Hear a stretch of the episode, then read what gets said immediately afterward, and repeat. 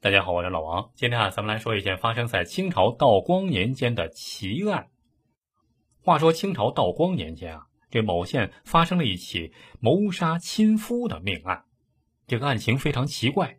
案发的时候，这个死者呀，就是这个亲夫啊，就是这个丈夫啊，这个脑袋是冲着屋里，脚冲着屋外，横尸于自家的门槛儿之处。而且下半身全都是血，等到被人发现的时候，人已经死了。这身子不是趴在这门槛上吗？啊，这头冲着屋里，脚冲着屋外。这等到衙役的仵作来了，把他的身体给翻转过来，这才发现。大家一看，全傻眼了，怎么回事啊？这个男人呢？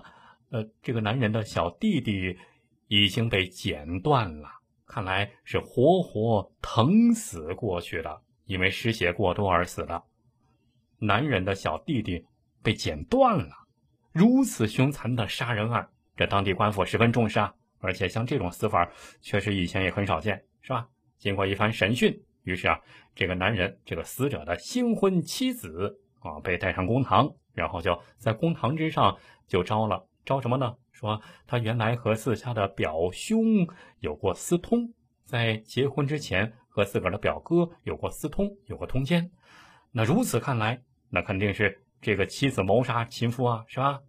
而且尤其是这种剪断命根子的杀人手法，那这很容易让人产生怀疑啊，这就证明了非常不太正常的男女不正常关系，是吧？于是啊，知县据此严刑拷打，这个妻子实在是受不过打，只好承认。说当天晚上和新婚丈夫在卧室之中，因为琐事，因为小事啊，发生口角，吵了起来。恼羞成怒之下啊，就一怒之下就拿起剪子，咔嚓一剪子就把老公的命根子给剪断了，然后老公就死了。见这个妻子认了罪之后啊，官府于是判这个妻子这个女子死刑。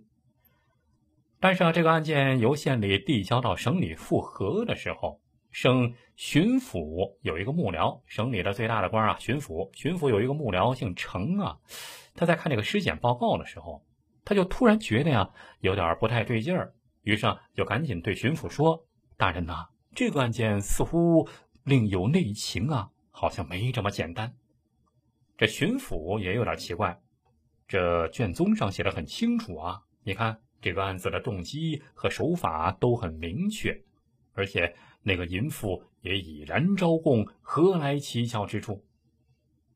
这个幕僚程某就说：“啊，说大人呐，你想，这死者如果在屋里跟夫人吵架，跟老婆吵架，哎，结果自个儿的命根子被剪断了，这剧痛之下，他应该他应该怎么办呢？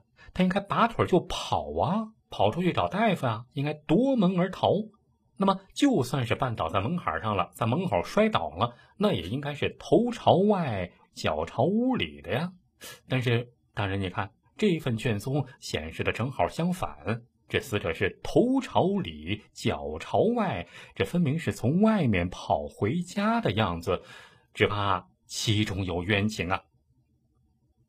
巡抚想了想，觉得呀，这程幕僚说的虽然也有道理。但是还是坚持原来的判决，说有一点你看，这他的命根子被剪断了。这男人的命根子是什么东西？哪能随便露出来让外人剪的，对吧？不必多疑，肯定是他老婆干的。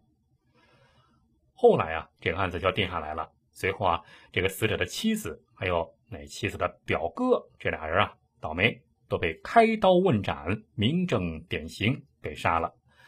但是这个程幕僚仍然还是坚持认为这是一起误判的冤案，心里啊也觉得很内疚，就递交辞呈回乡养老了。回家以后，刚好啊，这个程幕僚老家有一个儿子，这儿子呀续弦了啊，这原来的老婆死了，刚刚又新娶了一房媳妇儿，娶的呢。这还有点身份，是浙江一个知府的女儿。你看，结了这门亲，是达官显宦之后，这儿子儿媳一结婚之后也非常恩爱，这让老公公是吧？这程幕僚很是高兴。只是偶然想起这原来办的这起案子啊，未免是唉声叹气，总觉得呀，哎呀，死的太冤枉了。这儿子见老爹整天有点闷闷不乐，就问他怎么回事啊。于是这程幕僚啊就把案子讲了一遍，儿子呀劝了他老爹半天，这心情才算是平复下来。但是接下来发生的事儿，却是让这程幕僚在内，包括很多人都没有想到的。话说啊，这个程幕僚的儿子是血气方刚啊，这年轻人嘛，血气方刚，刚刚新婚不久，少不得和新婚妻子两个人啊腻腻歪歪，这很正常，是吧？小男女。话说有一天，在自己家的房子里关上门这小夫妻在那儿闹着玩于是啊，这程木僚的儿子，呃，这就逗自己的媳妇儿。这小夫妻嘛，小两口正正甜蜜着呢，就闹着玩就自个儿脱光了衣服，让媳妇儿看。你看，你看，你看我的小弟弟，你见过没有？这本来啊就是小两口开玩笑的，没成想。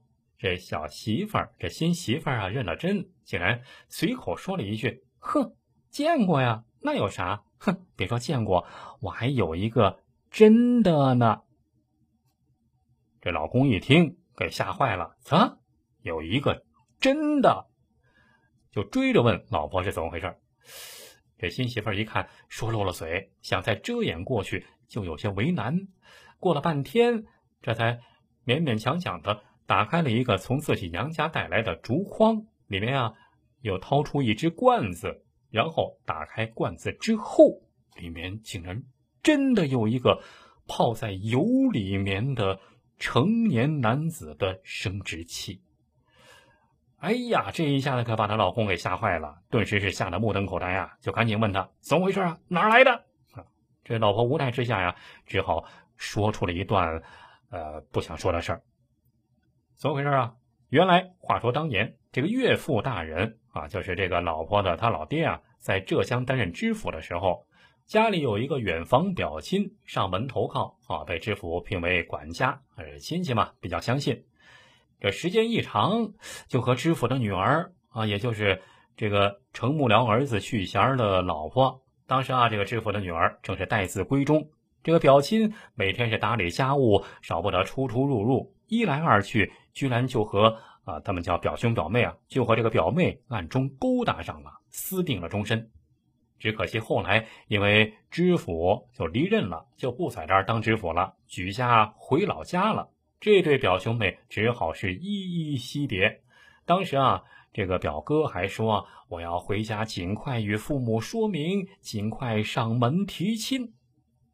可是没成想，这个表哥回去之后，这才知道。原来老家早就给自己定了一门亲事了，迎娶的也是一个大家闺秀、富家女子。一见人家家那么多的嫁妆，哎呦，高兴坏了，就把这个知府女儿，就把这个表妹给忘在了脑后。眼看大喜的日子就要到了，离任的知府携带家人从大老远的地方，这表亲嘛，就前来道喜祝贺。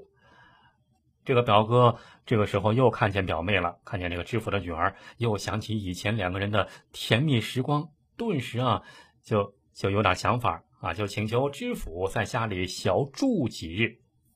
这知府当然不知道他有什么花花肠子呀，就点头同意了。但是他想让知府家人住在这儿，那另有打算。话说这天深夜，这个家伙就偷偷摸摸的摸到了表妹的房间。想干嘛呢？那简单啊，想和他冤梦重温，是吧？重温旧情。但是没想到这表妹勃然大怒，本来说的好好的，你回来和家里人商量，然后要娶我啊？怎么回事？娶了那个小狐狸精？于是啊，这表妹一怒之下啊，就大骂他是始乱终弃、卑鄙无耻。但是没想到这个表哥，啊，这竟然是。这脑子不知道进水了还是怎么回事欲火中烧啊！他就觉得，不行，我我必须得那个什么啊！于是啊，就脱了衣服就要硬来。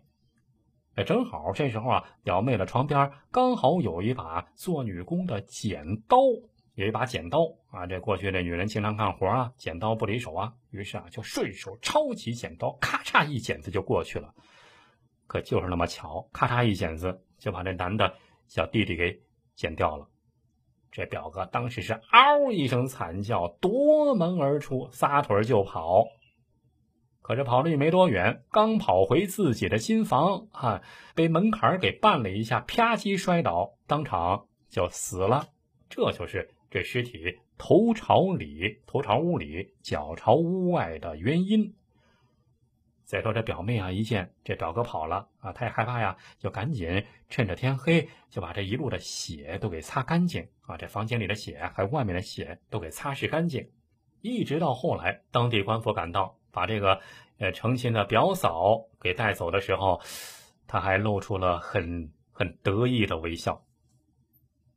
听完妻子的讲述啊，他的这个新任老公啊，就程木辽的儿子，顿时是脸色煞白，一身冷汗。这时候他终于想明白了，原来自己老爹说的一点都没错啊！看来那个死者的老婆被杀，真的是一起冤案呐。而真凶竟然就是自己枕边之人啊！真凶竟然是自己的老婆新媳妇，吓得他赶紧就把这事儿告诉了父亲这程某程幕僚。程幕僚知道之后也是大惊失色呀，赶紧又去官府报了案。很快，朝廷重新审理此案，杀人真凶受到惩处，而当初冤杀那个妻子和他表兄的巡抚以下各级官员。都被免官罢职。